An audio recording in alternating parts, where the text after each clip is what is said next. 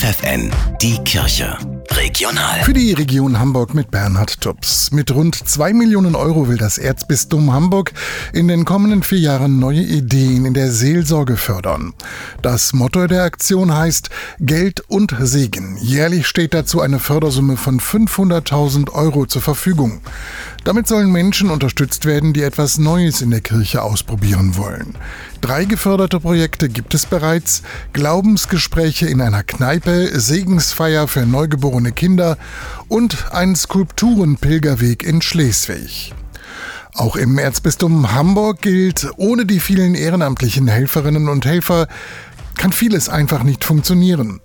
Eine von den vielen, die 17-jährige Carolina. Ohne sie gäbe es beispielsweise keine Pfadfinder in Hamburg-Eimsbüttel. Jeden Dienstag ist Gruppenstunde, es gibt Wochenendfahrten und Zeltlager in den Ferien.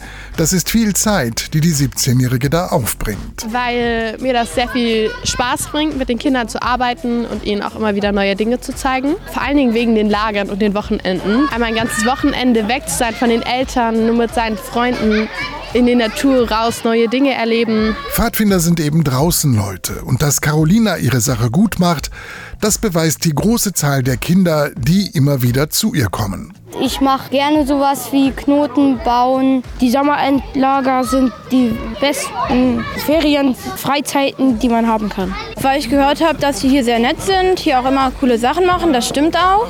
Und niemand ist gemein zu einem.